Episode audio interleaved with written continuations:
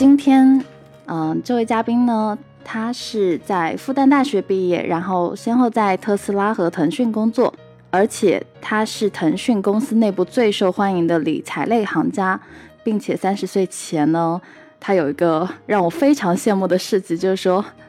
他在深圳和北京都已经买了房产，然后投资年化收益率大概能超过百分之十五。他也是豆瓣的二零二一年的理财金融类作者书籍《我们终将变富》的作者蓝启昌。我今天非常开心能够邀请到启昌跟我们一起录制播客。那接下来，启昌，你要不要去做一个自我介绍？在你的经历当中，我看到你有好几段跨行业的经历，所以我很好奇，就是怎么从一个普通的。大厂打工者会变成一个理财类的行家，就是关于这点，我会充满了很多对你人生的好奇。你你如果方便的话，可以跟我们介绍一下你的这个升级打怪之路。对，OK，好呀，就是大家看我的经历，其实还是比较多元。我自己呢也在想说，为什么我的职业经历看上去变化这么大？而且当时我在复旦上学的时候，也是经历了一个跨专业的过程。我最开始进去学的是药学专业，后来面学的是新闻专业。后来呢，我看到有一个理论，我就觉得特别对，就是巴菲特当时在采访中说，当年他爸爸教给他一个很有用的观点，叫做，呃，人要去追求自己的内部积分卡。什么是内部积分卡呢？就是它是和外部积分卡对应的。外部积分卡一般是指外在的标准，比如说名气。比如说财富，比如说地位，那么内部积分卡呢，就是你真正内心喜欢、满意、很快乐去做的事情。那么我从毕业以来到现在七八年的时间，其实对我来说是一个从外部积分卡过渡到内部积分卡的过程。最开始呢，呃，我上一个好的大学，然后呢找一份好的工作，进一个当时看来很牛的公司，然后呢去做一个很光光鲜的工作。这些其实，呃，说白了就是一个常规的外在标准。给我设定了一个轨道，然后呢，我按照那个轨道做呢，就看上去是很安全的，呃，非常安稳，也能带我带给我很多内心的这种呃满足感。但是后来呢，就是说实话，在很多工作的过程中，我会发现，啊，原来我的兴趣可能不一定在于我原来做的那些事情，我就开始去探索。比如说，我从我从二零一二年就开始写公众号了。应该是中国最早一批注册公众号的人，对，很长一段时间里面不会给我带来任何的这种实际的收入，但是我就觉得在网上写东西给大家带来一点收获，还会收到别人的正向反馈，就对我来讲非常开心。包括我，我写这本书《我们终将变富》，它其实也是一个兴趣导向，是并不是一个最开始有宏观设计的。最开始是只是因为我在腾讯内部，呃，有一个平台叫腾讯行家，有很多同事去相互的分享每个领域的经验。我就是出于一个很朴素的目标，我说我想多认识一些朋友，然后呢就去发起了一个话题，叫如何从零到一学理财。所以有很多做技术呀、做产品、做营销各种同事来跟我交流这个话题。我是在跟他们交流的过程中发现，哦，原来我分享我自己对于投资理财的理解，让他们很有收获。然后后来呢，我只是因为偷懒。我会发现，哎，一对一跟他们分享的话，其实还花蛮多重复的时间的。我就在想，能不能把它提炼成一本书，这样大家看完书以后再来提问，就会效率高很多。所以，其实这个七八年的探索，我觉得是一个从一个标准的人生道路走向一个个性化人生道路的过程。然后呢，最开始可能是出于这种对于生存的驱动，对于这个安全感的驱动。然后这些年呢，可能会是自己内心真正的动机在驱动我自己做很多事情。OK，我听起来就是你的这个人生，因为我不清楚哈，就是你，我不知道你有没有去复盘过你的这个人生的模式，听起来是就是勇敢者的那种游戏，就是你跳出了一个你提到的外部积分卡这样的一个规则系统，然后进入到了可能如今你自己在设计的一套你的内部积分卡模式。那我想问一下，就是如果对于那些现在还在大厂打工的年轻的这些工作者们而言，你有什么比较好的提议或者建议吗？你能 share 一下吗？OK，呃，这两段经历略有不同，就是我在特斯拉和在腾讯的时候，呃，在特斯拉呢，当时我进去的时候，它在全球应该已经有一万人了。然后呢，但是它还是一个非常典型的创业公司。所以在那里面，就是每天的工作节奏极其的繁忙。就我我有一天晚上，就是大概十一点钟下班，然后呢回家。那天晚上睡觉，就是因为特斯拉那个 logo 就是一个 T 字形嘛，就是那天晚上做梦都梦到那个 logo 不停的在我的在我的这个睡梦中出现，然后呢身体都还出现了一些小状况。呃，我去特斯拉其实是因为我会觉得这个 Elon Musk 的使命是一个非常大的一个愿景，很吸引我。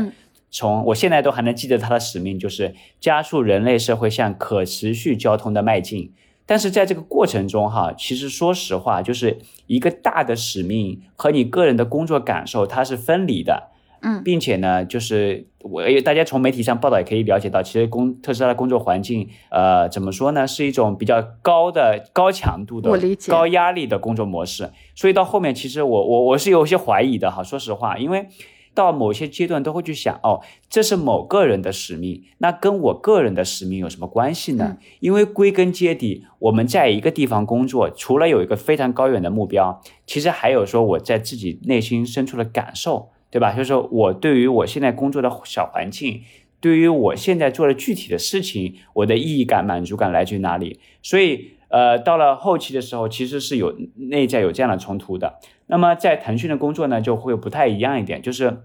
我进腾讯的时候，呃，已经是有大概有可能有四万员工了，而且腾讯跟特斯拉不一样，它的主要员工都在中国，主要在深圳。所以呢，腾讯是一个非常成熟的、非常大的一个体系的企业。而且呢，就从从我的经验来看，腾讯确实对于员工的关怀呀、企业文化是做的很不错的。但是还是有一个点，就在于说。每一个人，包括我自己，会有一些，应该说，我接触到的很多朋友啊，都有一种螺丝钉感。嗯，就是这个公司很厉害，然后呢，但是我做了那个事情，对吧？就感觉跟这个事公司整个做的事情中间有一种脱节，或者说你不知道自己每天在做的事情的意义所在。特别是当我对于当下做的工作这种技能很熟练以后，我就会去想这个问题。就是我我们来到这个世界，其实是一种非常偶然的机遇，非常小的概率。那我如果每天都花在写 PPT、写汇报，然后呢做方案上，那跟我们自己到这个世界上来唯一的使命是否相匹配呢？特别是我自己后来在腾讯去帮同事们做投资理财的咨询，我接触到了很多同事，应该聊过一百多个同事。我会发现，大多数人其实是呃，虽然说工工作收入不错，但是其实幸福感可能没有那么高啊。他们会也会去想这些话题，但是呢，在这种情况下，就像米所说的，有一些人他可能会选择说，我要呃，因为这是一份很不错的收入，那我要继续留在这边。我就我就会去想说，如果我未来十年还是这种状态，我会对我的人生可能会有点失望，所以我就开始探索新的路了。所以刚才米所问的这个问题是说，我们如果给大厂在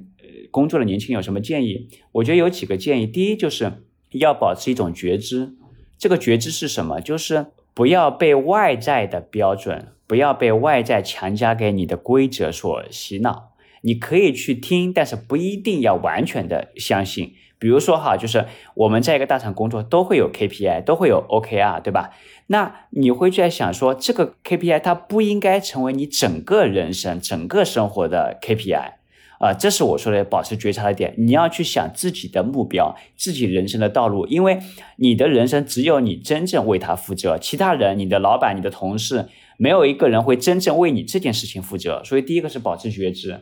第二个呢，就是要留百分之二十的自由时间。嗯。呃，因为我以前读一本书，应该是我忘了，就是类似于好像是叫《贫穷的本质》吧，就是就是说，其实很多人会大脑中陷入一种稀缺模式，因为太忙了，所以反而没有办法去看新的机会。那其实很多大厂朋友会容易陷入这种状态，因为下班了都会比较忙，对，然后周末呢很累，然后可能睡到这个九点十点，然后起来这个玩玩游戏啊，基本上这样一天就过去了。我会建议他们会有百分之二十的自由时间。去探索他们自己想做的事情，去认识一些新朋友。这个想法其实是来自于当年 Google，他们会允许员工，我们用百分之二十时间去探索一下新的项目。所以这是第二个建议。然后呢，第三个建议是，我觉得是呃要加深与人的连接，因为我观察到有一个现象，就是其实大家从大学毕业以后，大多数人的圈子是非常狭窄的。嗯，如果你不去主动创造连接的话，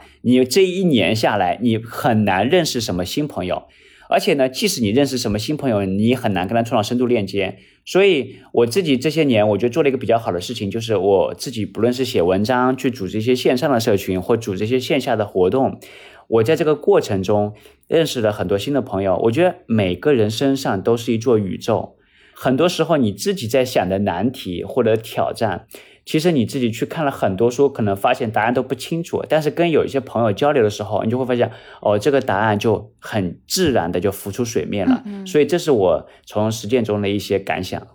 嗯，明白。哎，非常好。嗯，其实你刚刚在说的时候，我当时就在想嘛，因为当时我跟你聊的时候。你有一个非常非常励志的点，就在于说，很多人可能以为，哎，你生来就拿的一手好牌，因为无论是我们现在去看你的很多的成绩，包括我们开头的去介绍你这些这些年的成就，啊，无论是大厂也好，或者说呃是你的财富积累也好，嗯，对很多人而言都非常的让让人羡慕。但其实我觉得有一个励志点是，大家或许不知道你其实是从。应该是乡镇是吗？嗯，然后一步步走到今天，我觉得这个点我特别想单拎出来的一点是，像我自己是出生在杭州，相对来说也是一个呃江南物资比较就是富饶的地方，然后对对，那那小白海城。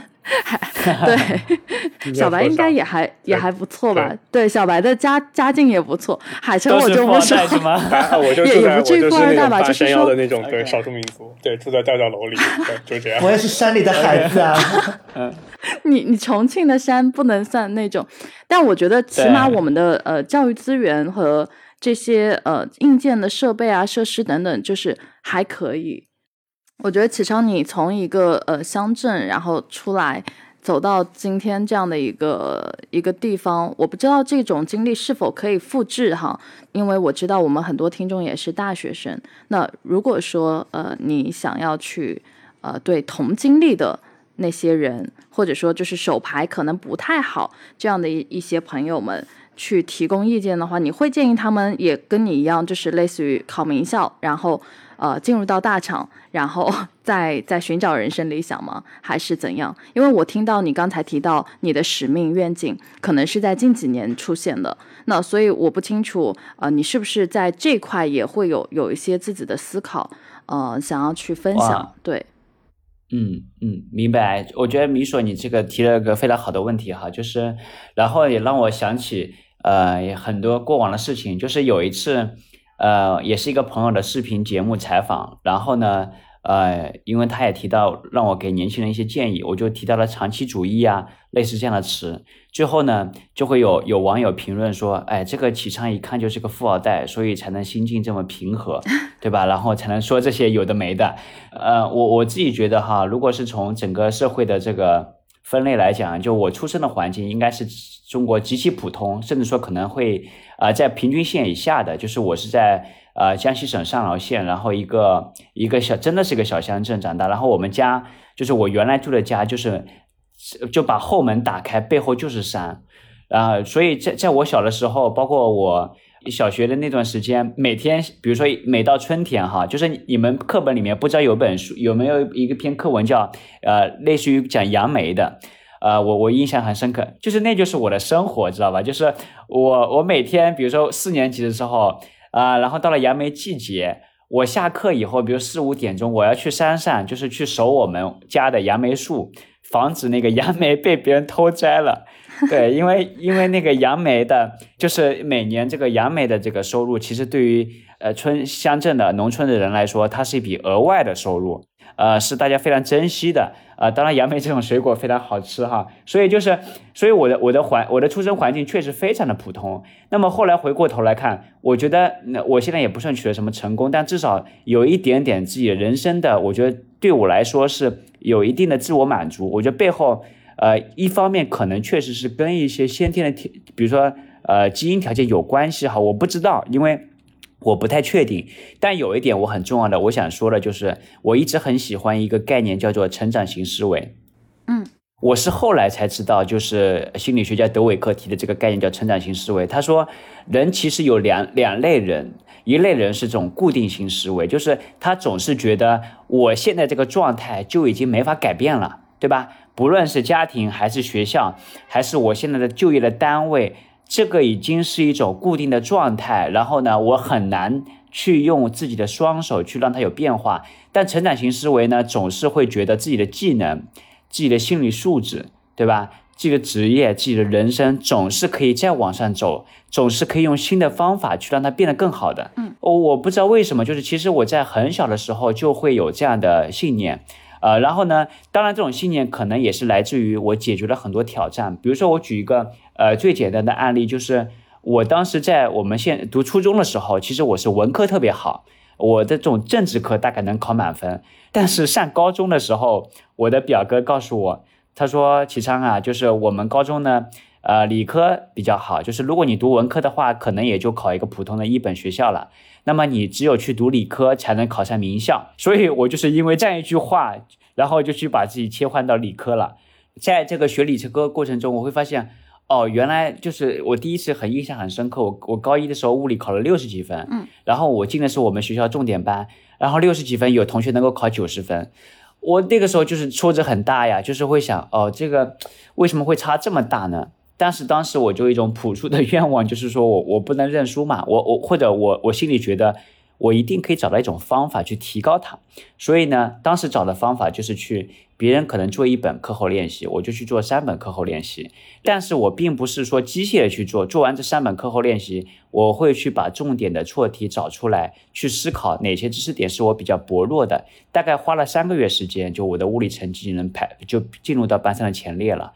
就是类似于在我的成长过程中，其实有很多这样的时刻，就是说。在某些阶段，我短暂的落后了，对吧？但是我相信我可以做得更好，并且找方法去可以做得更好。所以我觉得这个成长型思维其实是对于很多出身普通的年轻人来讲，我觉得一定要去相信自己的。然后另外一点，我觉得从大的宏观环境来说，我觉得中国确实依然是对于年轻人来讲最有机会的土壤，因为整个社会的这个还依然有增速，然后呢，很多行业还有新兴的机会，所以这点还是很重要的一个外部环境。然后，那刚才那个米索有个问题是说，比如说对于这样的年轻人来讲，他是应该一开始就去找自己的使命呢，还是一开始就去追求一些，比如说财务上的东西呢？我的感受是这样的，就如果比如说，因为因为如果是有个良好的环境的话，其实可能大概在大学呀，或者刚刚毕业没多久，大概就慢慢清晰了，对吧？但如果这个时候呢，比如说听到这里的听众朋友，你现在可能工作几年，还是比较迷茫的话，我其实是会建议说，呃，先要把这个基础的财务问题给解决的啊，因为我是一个比较我自己定义叫一个现实的理想主义者，就是。理想主义很重要，但是我们不能在实现理想的道路上饿死，对吧？所以我自己，不论是我做我写的我们中间变富还是我做的课程，我都会强调说，我们的终极目标是财务自由和精神自由。然后为什么把财务自由放在前面呢？因为其实百分之九十的问题都可以用金钱解决，特别是像我这样从一个普通的家庭出身。从小到大看到，呃，周边各种邻居他们的吵架，我觉得大多数都是跟金钱有关系的。把这个用金钱把百分之九十的人生问题解决以后，剩下百分之十是跟精神相关的这些问题呢，它看上去比例低，但是它也难度会更高。但是有个优先级，所以如果你现在还没有使命的话，我觉得有一种方式就是先去做挣钱的事情，让你能力提高的事情，然后在这个过程中创造一个。二十百分之二十自由时间去探索，这是我觉得是一种比较稳妥的方式。因为我就像米所刚才提到一个案例，我特别喜欢，就是在德州扑克里面，每个人都有一个起手牌，对吧？有人可能一出来就拿了 A A 了，对吧？有我们可能比如说拿了这个七八五六这样同花的牌，从这个先天条件来讲，我们就差了很多。但是没关系啊，起手牌只是一个开始，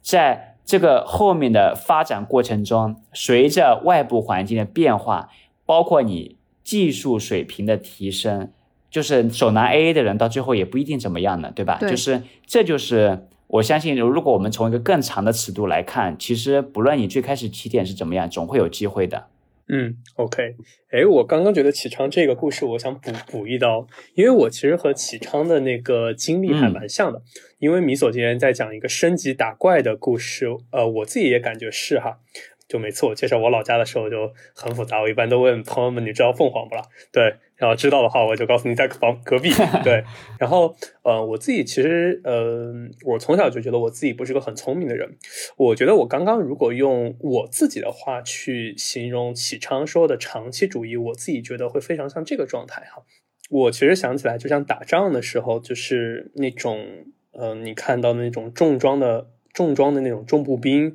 他就别人射箭，他的硬扛。就我觉得我很多年其实过的就是类似在读书的时候过的是硬扛的生活，就是因为我高中确实也就只读过半年嘛。然后所以等我当时真的开始读书的时候，就我可能不像启昌，就是呃，我高中刚开始上的也是重点班。对，当时我初中是凭着小聪明哈。就是我确实，我我很坦率的说，我也从不否认，我初中是凭着小聪明，反正就是看着电影把那个重点班的考试考了，考了个倒数第二进去。但是我会发现高一高二，因为我自己家里面问题，包括我自己确实不会理科，我就考得非常之差。然后我就整个高中就有两年半，其实处于弃疗的状态。等我妈妈那边的事情处理完，我最后只剩半年。当然我自己有个比较呃。不一样的点是因为我当时信教了，所以我自己其实采用的是一个类似长期主义的方法，但是可能是用一个非常就是不一样的手段。就对我来说，我当时忽略掉了所有的成绩。就每次我去关注的东西，其实就是这个东西是否真的会了，然后就不断的去校正校正。就是呃，那半年我会觉得投入度很高哈，然后最后也还不错。呃，我自己用的学习方法和启昌会还蛮像的。对，呃，我关注学习成绩那个分的时候，我就基本上都做不好事儿。嗯，但是我自己会关注那个事儿本身我会不会的时候，战斗力是非常惊人的。对，就像现在我大概在高中的十年以后重新似乎捡起这套东西，你可以有点理解为就像文艺复兴一样，我会觉得整个人我现在在看很多生意的时候是不一样的。其实我中间有段时间是很急躁的。这是第一件事情，嗯，但我觉得第二件事情其实是我一开始想在启昌说学习那个时候，我准备当时直接扎一刀，呃，但刚刚我会发现你其实有提到，在这点我可能再做一个补充吧，就是我其实，在启昌身上其实听到了这个跳跃，呃，我自己去回顾我家里面的人哈，因为我奶奶生了十三个，所以我家有五十号人，我有丰富的样本可以观察，呃，分层的差异。给我的感觉是，启昌的经历其实走了我家里面人两代的经历，从小乡镇到小城市，然后再从小城市到去更大的地方，就是给我感觉，启昌其实启昌的很多其实也是依赖了时代的发展。你可以理解为中国其实是一个分层很大的国家。对对对，是，就是我能够看到那个很大的差别，就是这件事情。就让我感觉到，其实启昌是非常不容易，他真的是真的是用一一代人的时间，真的跨了两代的努力，这件事情真的很不容易。然后，嗯，我自己其实刚刚还想到一件事情哈，就是启昌，我不知道这件事情你是嗯会怎么去看？就是因为我之前不也经常跟人聊财务嘛，我发现。呃，我聊的很多朋友，确实结论上会比较像是先要做财务自由，或然后再去做精神自由。最近会想到，其实我甚至能够给他们一个数。其实很多人真真正就是想要的，其实就是一个被动三到五万一个月的收入。至于他是怎么拿出来的，其实他不关心。我会发现，其实他真的拿到了这个收入以后，他很多他假设的以为的梦想，可能根本不是梦想。我记得有一期曾经就是得意忘形吧，张小雨在聊很多，就是他们自自己在微博上面搜了很多梦，就是大家的梦想。你会发现百分之八十到九十其实是消费型的梦想，消费型的梦想就有点像我死前要去冰岛，对，呃，或者说我要去亚马逊去抓鳄鱼。其实你会发现这些东西都是说白了就是只要充了钱就一定能搞定的事情。其实我会观察到，很多时候真的是就是穷嘛，对对，就是比如像我自己有一个一直很想去做的事情，就是去那个拉脱维亚去开米格战斗机啊，但是那个就很不幸哈，那个十五分钟十五万，对，那个就对我来说，嗯，似乎好像有点挑战。但你想想，如果说真的钱充的足够多的话，好像也没什么问题。嗯，对，是。对，谢谢海晨的这个反馈哈，就是我我觉得，呃，这些问题都特别好，我让我其实而且让我产生很多新的想法。我觉得第一点就是，我才意识到，就是我们学习的方式其实也很符合价值投资，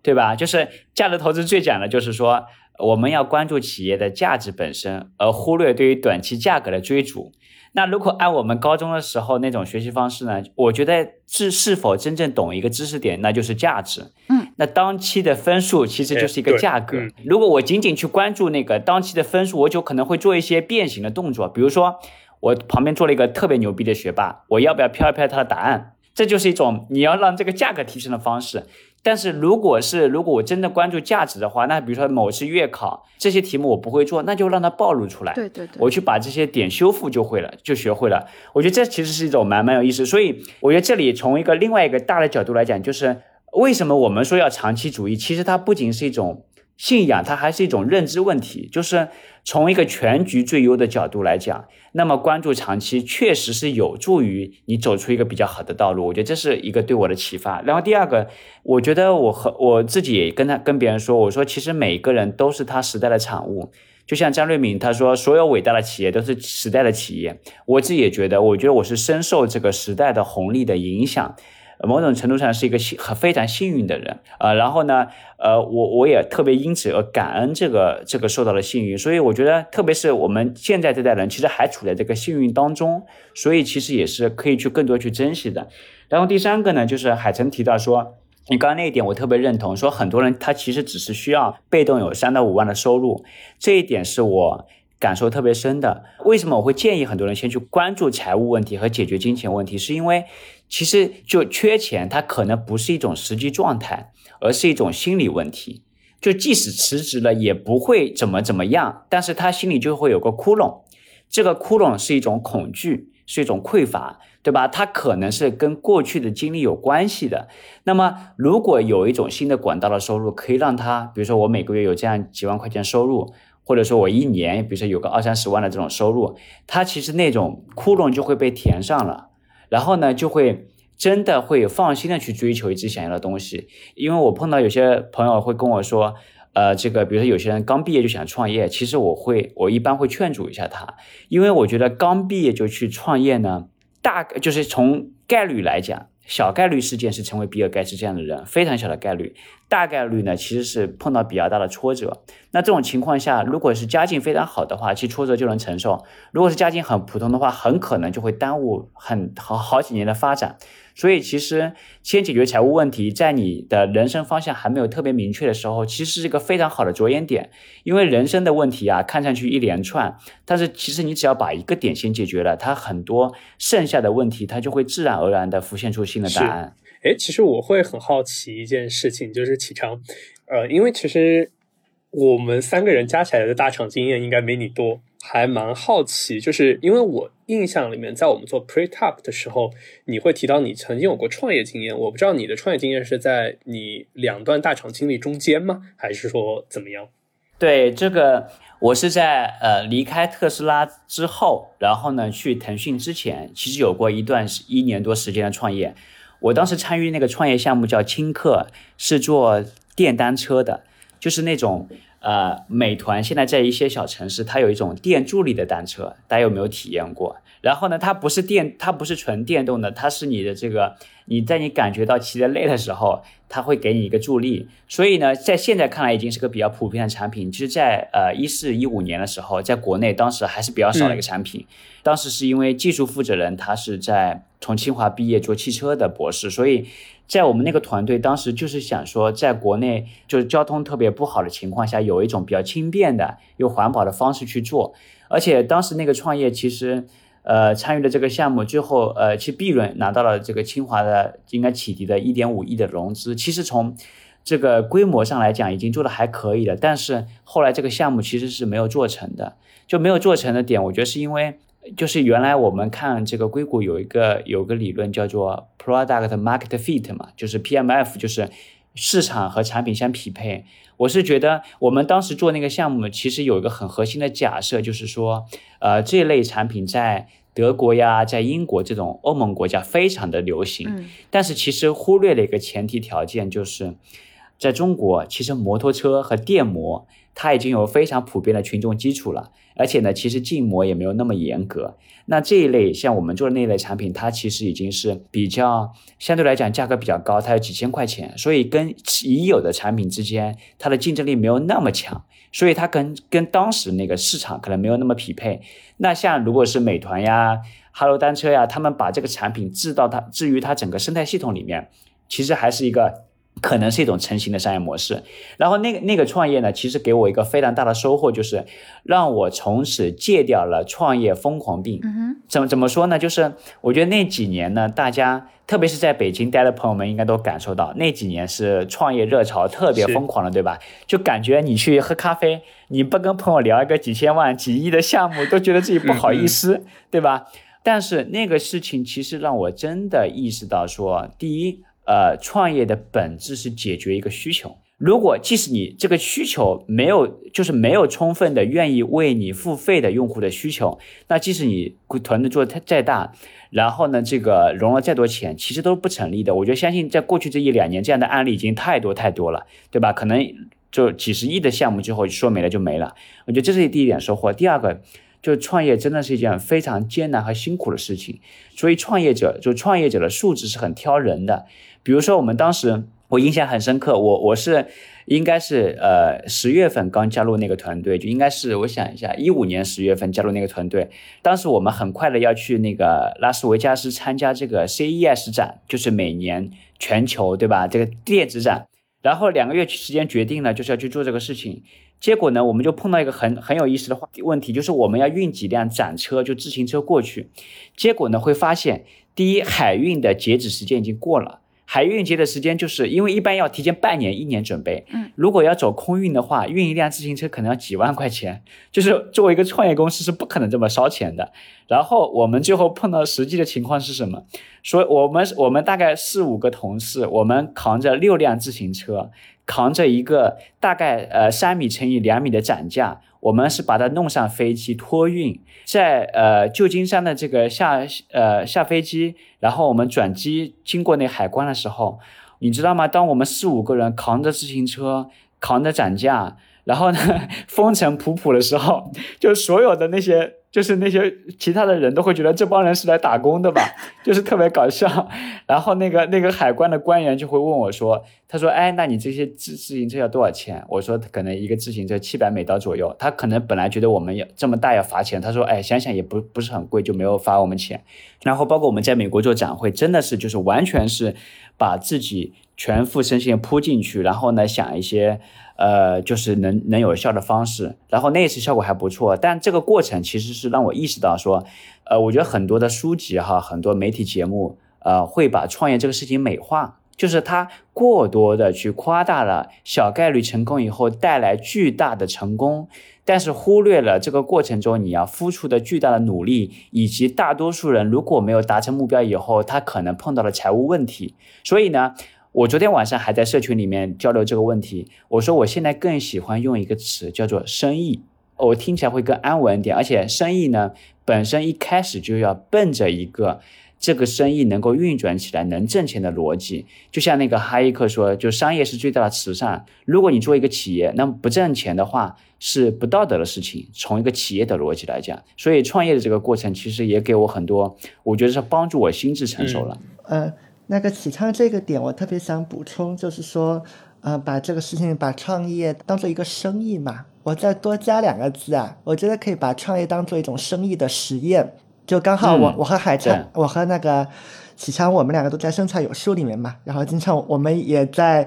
我我觉得既在参与一些活动，然后其实也是在做一些观察，然后我觉得一直都有这样一个心态，就是把创业当成一个生意实验会比较好。因为当成实验的心态，你就知道有的时候你就要见好就收。嗯，你验证了一些啊，你的一些认知是对的，然后你也知道这个事情的一个边界，然后接下来再继续投入可能会有问题了，然后你就可以去做收手，然后把它当做一个生意在呢，就能够调试你的这个心态嘛。你你就是带着一个本金，这个包括你的金钱，包括你的时间和精力。然后你就是要去奔着我，我要得到回报去做所有的事情的。你在讲到说，那个创业疯狂病的时候啊，我特别有感触，就联想到一件事情，我联想了一句话，就是有一本书里面在讲我们对金钱的观念嘛，他说金钱不是万恶之源，然后对金钱的贪爱才是万恶之源。嗯，然后这边如果我们把那个句式做一个改动，我觉得也是类似的啊。我觉得创业本身它是一件好事情，或者说创业本身它不是病，但是这个创业疯狂它是一个病。那那人一犯病就是会出问题的，就刚刚就想到这个点。是啊，好啊，我觉得这个这个补充特别好。我觉得因为也很巧，我今天在朋友圈写晨间日记，我就说生活就是一场实验。我特别喜欢这个词，特别是前两天，呃，小白跟我说说就是呃就是总结我的经历，说是流动的这个词，其实给我很大的还有我很大的启发。因为我觉得传统的观念总会把人生视作一种，就是我要按照比如说三年计划、十年计划、二十年计划，总是感觉是一个向上攀爬的阶梯。然后呢，但实际上我们的生活，或者说我们做事情或者做生意，它其实有点像说这个我们是一条流动的河流，对吧？我们经过一个站点，哎，看到这边这个岸旁边有一些鲜花啊、有一些果实，我们就去采摘了。然后等这边可能说，呃，鲜花已经凋谢了，果实已经摘完了，那我们可能就要去向下一个地方。所以这种流动的试验的心态，其实会降低我们的预期，但是从长期来看呢，可能反而会让我们收获到更多。然后第二个就是，呃，刚刚才你提到这个金钱这个事情，我自己会经常说一句话，就是我觉得金钱是一种放大器，就金钱本身是中性的，只有在你追求金钱的过程中，你会更好的发现自己是怎样的一个人。比如说，相信大家在投资中都会这都会发现，比如说，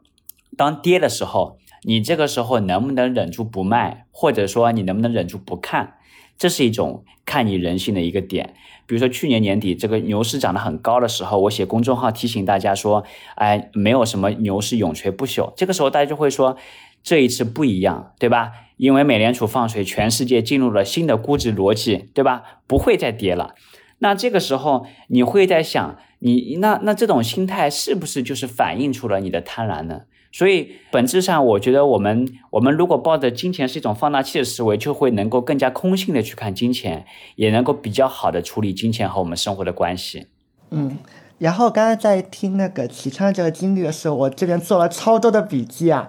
然后这边我也特别想邀请那个齐昌来做一个互动，因为刚刚我我产生了这样的一个好奇，呃，就是你我们可以看一下那个飞书群里面我画了一个图啊。就因为一开始你提到了那个，我们最早是从这个 这个积分卡开始谈起的嘛，然后你谈到了是。呃，你有一个转变，从这个追求外在的这个积分卡，到慢慢去找内在的一个积分卡，然后你也谈到了这个起手牌的这个概念，然后你也提到你个人的一个成长，然后我会发现，我们就拉了一个一个笑表啊，之后我们可以把这个图对。啊、放出来。呃，其实这几个概念，包括成长，包括起手牌，包括积分卡，它其实都有外在的部分，也有内在的这个部分。对，就比如说涉及到成长外在的这个部分，其实如果去做填空的话，嗯，就基于刚才你聊到的部分，我会把那个地方我会填成，比如说时代的红利。对，嗯，那我其实很很好奇啊，对于你来说，如果你要去做这个填空题的话，你会怎么去填里面的内容？嗯，OK，那我觉得，哎，这这是个非常有意思的视角哈，就是首先我们看看总体的积分卡，如果外在的话，我觉得有三种，就有有几种外在积分卡是比较明显的，一个是呃金钱、以名利，就名气、影响力，还有就是社会地位，特别是社会地位。其实很多时候，大多数人追求的呃金钱呀、这个名气啊，他就是为了让自己显得比别人更好。我觉得真呃，然后内在积分卡呢，第一个是内心的满足感，第二个呢是内心的幸福，所以这是我比较看重的两种内部积分卡。如果从成长的角度来去看，我觉得成长的外部积分卡呢，有这个时代的红利、行业的红利，然后可能还有一些这个某种程度上的运气，因为运气其实是个人成长中 很重要的一个因素，我们不能否认它的存在。然后呢，我觉得他那个成长的内部积分卡是应该是，我觉得包含几个哈，一个是世界观，就是你对于这个世界的认知是怎么样的，你认为世界是如何运转的。那成长还有一个就是方法论。王阳明说“事上练”，就是我们在成长过程中是需要去做很多具体的挑战的。那么你的这个做各种事情的方法论是怎么样的？然后第三个就是心力，我很喜欢心力这个概念。心力就是说你是否能够发掘出自己成长的核心的动机，这种动机强大到即使你碰到一些显著的挑战的时候，你依然不回避，并且愿意去做。那这是第二行，然后再看第三行，就起手牌。我觉得起手牌就是。我觉得这个起手牌的外在来看，应该就是指绝对的牌力。比如说你拿的 A A K K，肯定就是比别人更强嘛，对吧？那我觉得内在的起手牌是什么？是你，比如说是你本身的心理素素质，是你的这个技术水平，对吧？是你的这个基因 D N A，然后呢，是你对于整个这个游戏的理解啊，这是我填这个就是对看到你这个图第一时间的反应。对，因为我刚刚在呃听的过程中，听你讲故事的过程中，我产生了几个好奇啊。嗯。呃，也基于我对你的这个经历的了解，还有我们那个 pre talk 的一个内容，我也有了一些一个假设。呃，比如说，其实刚才你没有提，就虽然你你在讲，好像你来自一个起点并不是高的一个。一个环境，一个小乡镇，嗯，但其实当时我就很想问，那我们是从一面来看嘛？你你可以说这边有各种不好，但另外一面那样的一个环境，也也一定给你带来了什么？那那这是一个是很想问的啊。另外一个很想问的点就是，或者说想跟你确认的一个点是，呃，其实我能感觉到你是一个非常善于学习的人。就从盖勒普上也反映出来啊，你盖勒普排名第一的就是学习。对对。呃，就其实我们去看那个启昌的那个盖勒普的话，呃，你的整个是战略思维，然后是最强的，就这个维度是最强的，所以所以这个一定是有帮到你的。然后我也很好奇，包括你是什么时候。开始去借助类似盖洛普这样的一个工具，更更清晰的知道你内在这个起手牌，这也是一个疑问啊。OK，然后还有一个疑问就是，我是非常好奇的，就是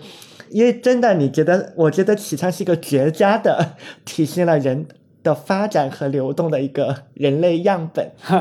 因为因为在一开始你在讲在分享，就说给到大家。啊，有什么样的一个发展建议的时候，你提到了，其实我们要主动的去跟人家建立这个关系嘛。可是，呃，至少从盖勒普的这个结果来看，关系建立其实并不是你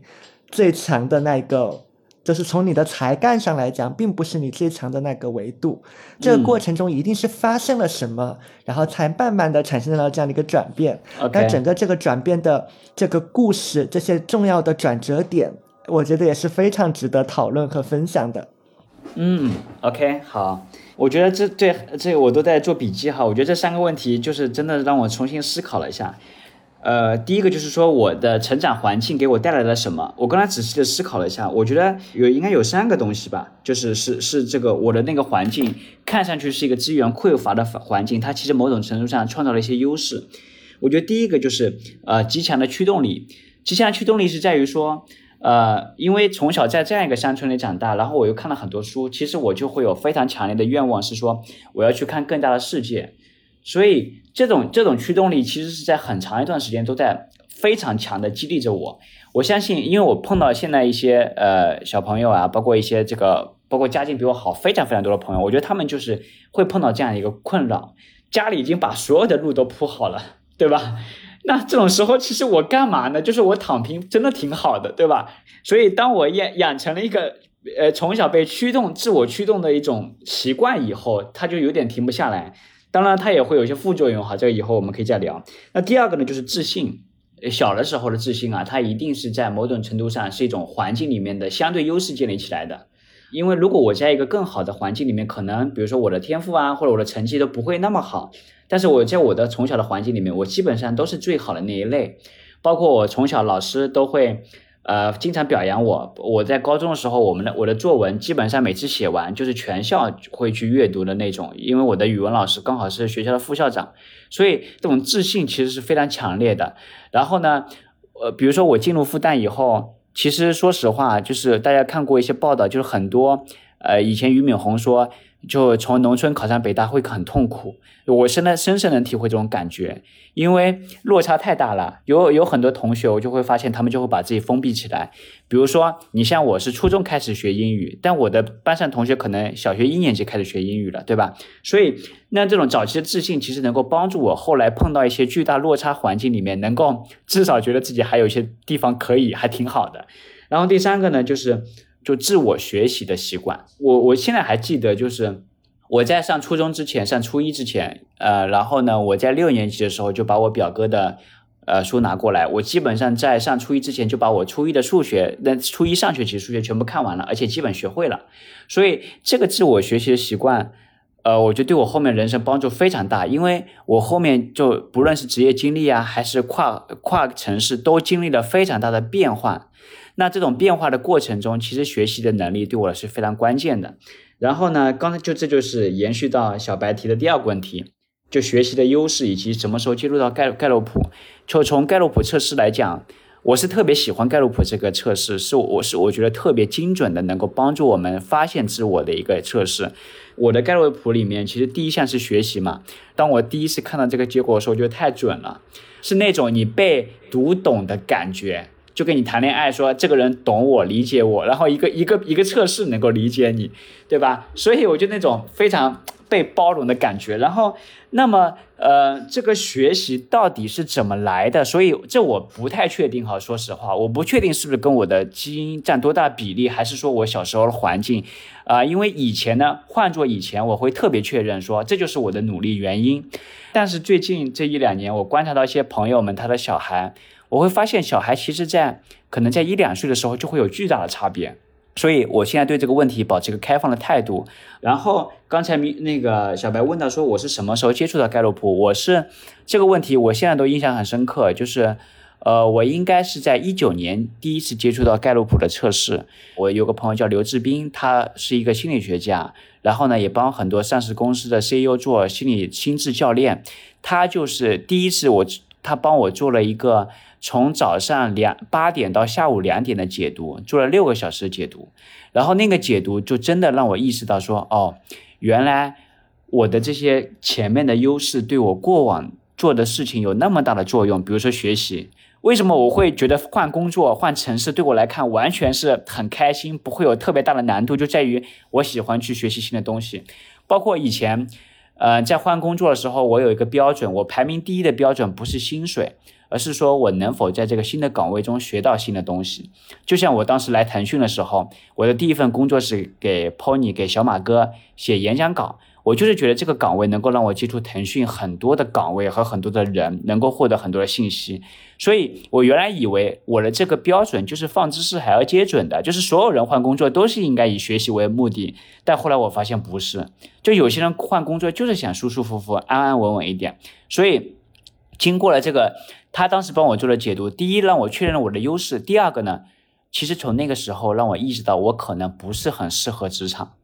呃，是这样的，就是前面几个，比如说学习呀，呃，这样的收集整理这种战略思维，其实是特别强，对我来讲是个特别强的强项。但是说实话，在大多数的这个工作岗位里面，其实你不需要想太多，对吧？你需要把老板想的给执行下去，这是最核心的。啊，所以在这个过程中就会有冲突，就经常我会觉得我自己想的很对，但是老板想的不一样，这是一点。然后第二点呢，就是盖洛普里面还有一些，比如说我自己排名靠后的是一些偏人际关系，是特别是一些偏大规模的人际关系的这种事情，其实我是没有那么擅长的。然后呢，大家在大厂里面待过都会有感觉，其实本质上只要有人的地方就会有江湖，就会有政治。对吧？然后特别是规模越大的机构，政治感觉越强。那么那种东西其实是我不那么擅长，而且我也不太愿意去学的。所以经过那次盖洛普的测试，包括解读，其实我会，我慢慢的就萌发了一种说我可能未来会有要走不一样路的这种感觉。但是其实当时还没有足够的勇气。然后第三个呢，就是关于小白问的一个问题是说，我对于社交、对于关系建立这件事情怎么看？我最近呢，刚好就其实就写了这样一篇文章，然后，呃，首先呢，从盖洛普的角度哈，他会把关系建立分成好几类，比如说我的有一个第三名的优势叫交往，交往其实是偏向于你跟你。认可的一帮一小圈子人，可以形成非常好的互动。所以我在这一块是非常强的。但是比如说跟一些陌生人，像取悦呀、体谅呀、包容啊，这些我是会相对差一点的。所以我一直觉得我是一个偏内内向的人。但是从优势的角度拉开来呢，我会觉得。不论你是内向还是外向的性格，就社交能力都是应该去掌握的性格，都掌掌握的能力。比如说前段时间还有一个做做做战略的人跟我说，他觉得他也比较内向，然后呢就是会觉得格格不入。那我就跟他说，我说其实哈，就是其实社交或者关系本质上是一种价值交换。就我是这么理解的，我我去想一件事情，喜欢去想它底层逻辑。我觉得社交的本质是价值交换，但是呢，很多人一听到这句话，就会把它想的特别功利，对吧？你这个价值交换好像有点赤裸裸啊，对吧？但是这个价值交换，我自己把它总结为，我觉得有三种价值交换。第一种就是实用价值，比如说你帮别人挣钱了，你帮别人省时间了，这种价值交换。那第二种呢，我觉得是一种精神价值。为什么很多大佬他愿意去提携年轻人？本质上是他们在这种精神上的沟通里面看到了年轻的自己，然后呢感受到那种精神上的相通。包括我们以前看书这个伯牙子期，我觉得就是这种感觉。然后第三种价值交换是情绪价值，就我身边会有一些朋友，他们在情绪价值提供上非常牛，可以让身边所有人都很开心，而且那也是他的盖洛普优势，他做的也很也很爽，所以。其实，如果我们从这个角度去看社交的话，我们不论是怎么样的性格、怎么样的优势，都是可以给别人提供价值的。所以，这也是我会建议给有些朋友，他们想探索人生的话，要去多去链接、多社交的原因。呃，然后这里我也有个很想补充的一个地方啊，嗯，呃，也是基于我对那个启昌的一个了解，可能要要给其他在听的伙伴要要做一个提醒的地方。呃，因为其实启昌。他在我看来，他绝大的一个重要的起手牌就是他这个战略的这个部分。其实战略就涉及到这个全局思考的这个这个部分嘛。但对于有的人来讲，他他们是缺少这个的。所以，呃，也许类似像盖勒普也好，MBTI 也好，或者是其他的这个工具也好，我觉得尽早去掌握，而且而且要要找到那个合适人去做解读啊。对，因为我我觉得那个六个小时的教练解读是非常。必要的一件事情，然后刚刚刚一个是想到这个事情，还有一个想到的事情是，我会想现在去讨论一个偏向于物质的问题。刚才我们其实也聊到了，就是财富自由这个事情，其实你仔细在想，它是一个分阶段的东西嘛，就是每个阶段它会有呃不一样的这个目标，嗯，然后万事都是起头难。那往往是达到第一个阶段的财富自由，很多人是会卡在这个地方的。然后我我们姑且就以刚才我们聊的一个点作为一个做一个前提假设啊，就假设你的财富自由的第一阶段就是每个月获得了，比如说三到五万的这个被动的收益，但这个数字可能因人而异，反正你安心要去算，肯定都是算得出来的。那我的问题就是说，比如说对于启昌你来说。呃，首先我们在物质上，你达到了你第一个阶段的财富自由，当时那个事件是什么？然后这个是物质上来看啊。另外一个就是心理上，呃，情感上的，呃，你第一次感觉到，哎，我好像已经达到了第一个阶段的财富自由啊，我有一点自信了，然后我好像可以腾出，哎，百分之二十的时间。呃，精力还有心态去做一点别的探索了。当时的那个时间点是什么？就当时发生了什么事情？嗯嗯，这个这个话题特别好哈。就是其实，当我觉得我把这个财务真的问题就是大概解决的时候，反倒是真的是买了房以后，嗯，就很很搞笑。就是为什么我会我后来会建议大家，就是一定要说一定要至少买一套房。当我在我是北京是二零一八年买房，然后二零一九年我们在深圳买房。当我们房子都买，就是虽然说房子也不大，就没法和很多大房子比。但是当我确定我在我的城市里面有了一套房以后，我都突然就是有一种安全感了。我觉得这这种安全感呢，其实可能是跟集体潜意识有关的。啊，这个集体潜意识就是说，我们在中国的这个文化里面，对于居住、住所、房子的这种，它是很大的跟心理安全是绑定在一起的。所以，呃，这是一个对我来讲比较重要的事件。然后当时的感受就是说，因为我因为我自己这样，我是在二十三岁毕业嘛，我是二零二十三岁的时候就给自己写了一个三十岁的清单，就是相当于目标清单。然后呢，那个目标清单呢，大概有这么几个事情，比如说写一本书，然后呢，比如说在北京买一套房，所以类似于大概五六个左右的目标。然后呢，其中最难的目标，当时是我是觉得是买房这个目标，因为我刚工作的时候，二零一三年在北京的收入是五千块钱，当时在媒体工作，而且呢，应该是都还没有达到个税起征点，基本上刨除了我的交通啊和日常开支啊，这种情况基本上就是不剩什么钱了，然后甚至说有些时候还要找父母补贴一下。那那个过程中，我就会觉得哇，这是个非常大的目标，而且是个很难实现的目标。那然后那时候就跟自己就有点像是说做了一个做了一个呃做了一个交换，就是说我要先努力去挣钱，先买套房。等我有了一套房以后，我就要更多去追求自我，就有点像是一个交换。呃，特别是北京和深圳都完成这个目标以后，我就感觉这种交换已经完成了。然后还有一个事情就是。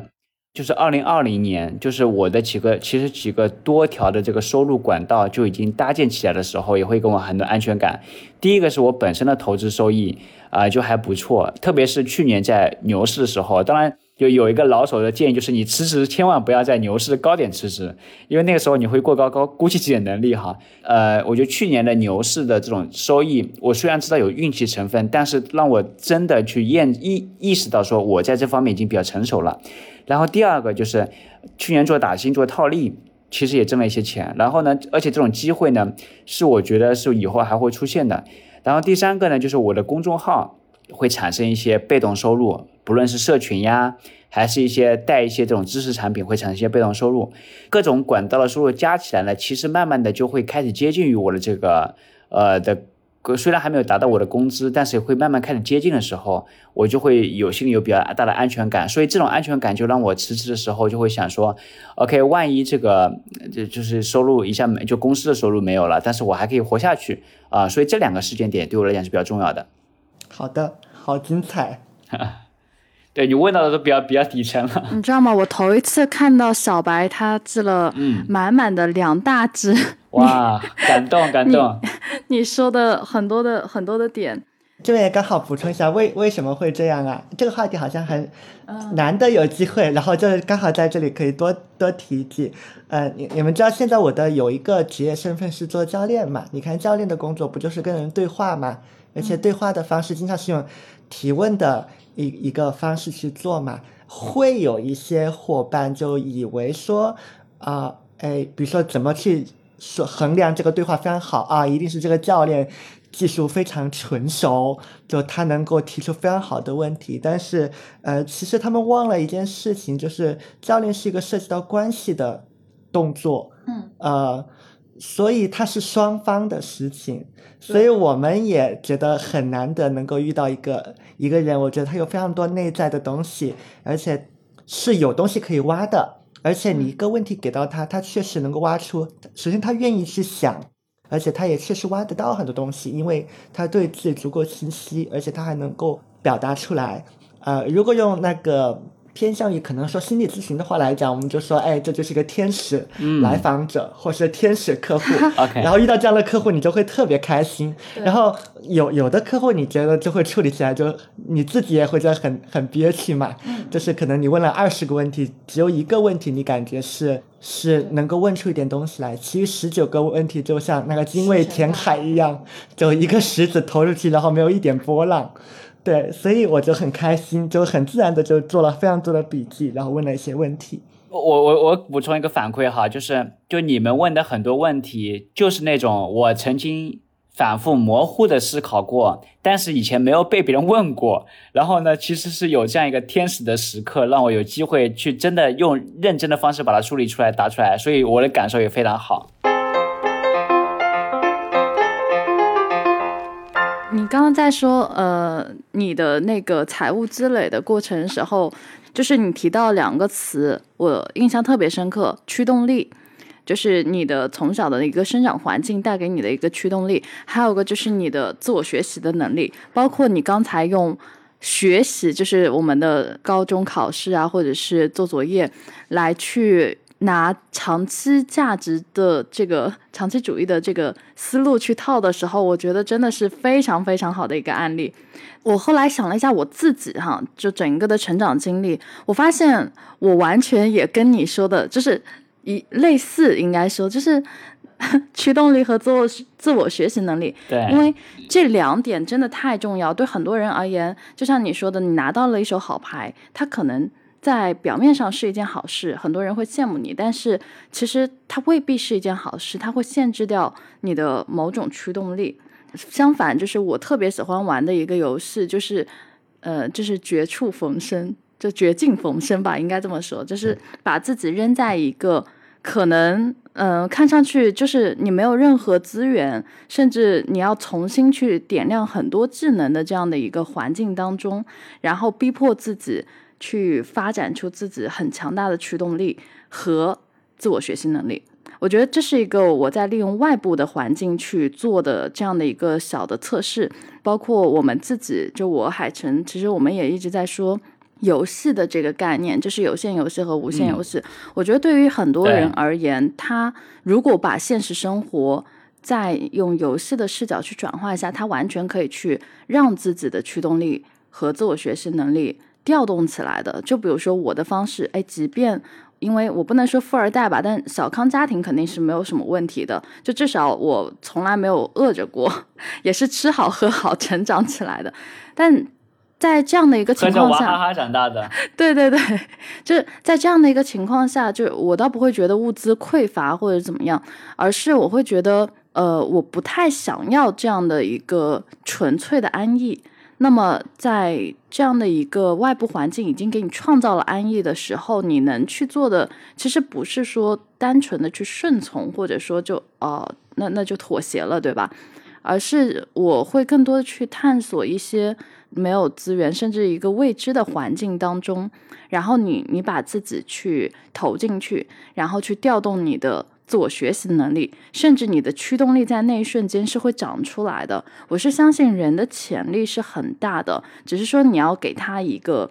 给他一个不错的环境，然后在这样的一个情况下，你可能才会有后续的所谓的积淀和爆发。嗯，就是我我是很相信这这，我觉得它是一种自然的规则，自然的法则。对对，底层规律。对对对，所以你要相信这个东西，但是大家其实忽略了。所谓的我们说常规的，或者说常识吧，常识和基本的规律，只是说在成长这件事情上，我认为其实你拿自然的基本法则和基本定律去看你自己的发展，就它不存在说你永远都会，就是你驱动力都这么强了，然后你自我学习能力已经这么好了，你不可能说永远都在低谷。永远都起不来，对，绝对是不太现实的。对，这一点我特别触动。然后第二个点我特别触动，就是你说，当你买了第一套房的时候，你就瞬间安心了下来。呃，我觉得的确，呃，虽然我以前有想过一个点，就是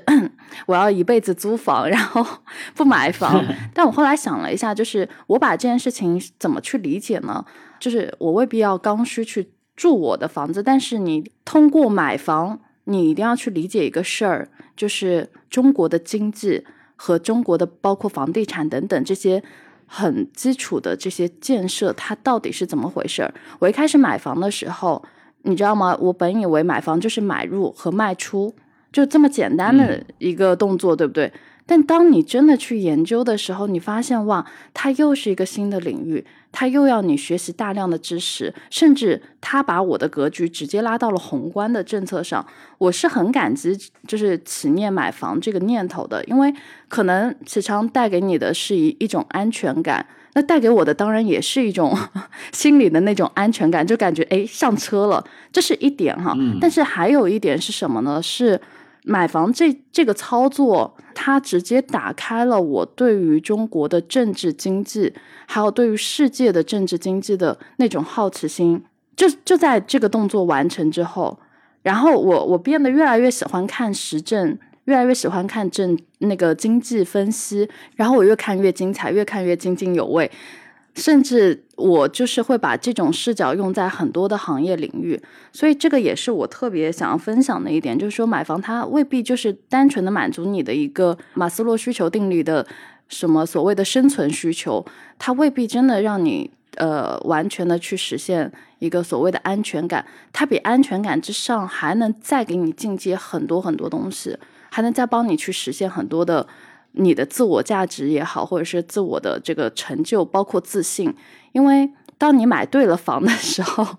你真的会有一种莫名的底气，就那那个就是你试错之后会带给你的自信。它验证你的假设是对的，它验证你的一些策略是对的。那这时候一个大的反馈就会立刻给到你，然后来去支撑你去做未来的很多的大的决策。所以这个也是我从买房这件事哈，单纯的学到的一一些东西。所以我觉得投资能力是一个，就对年轻人而言，差不多你在工作一段时间的时候是一定要去点的一个技能。就像启昌刚才说，投资是能够去更好了解自我，然后看透自己的行为、人性 的这样的一个一个方式。那我也觉得，就是市场它就是人性的放大器嘛。对对，包括我对我自己在做很多的投资决策的时候，我会洞察我自己。就比如说，哎呀，你会有遗憾，对不对？你你买了，你就觉得，哎呀，我靠，就是。买少了，然后它涨了，你觉得买少了，然后它跌了，你觉得我亏了，就是你的情绪会随着它的曲线而疯狂波动。但是我后来就发现，当你有了这个经历之后，你再冷静的去客观的看待这些事情，你控制住自己，同样也是一个自我的博弈。但其实你有没有发现，那个很像做题？就是做错了和做对了，就如果说你非常重视短期的，对对对，嗯，回报的话，你就会发现你永远会被情绪所影响。但如果说你真的去想你那个事儿，嗯，有没有搞对，就是相当于你脑子没一套，嗯，你叫做体系也好，这种模型也好，有没有搞得对的话，其实你是可以去忽略部分的短期的，你可以叫做波动吧。对对。呃，其实我刚刚在想一个问题啊，就打断一嘴，就是因为像米索，你刚刚在聊买房的时候，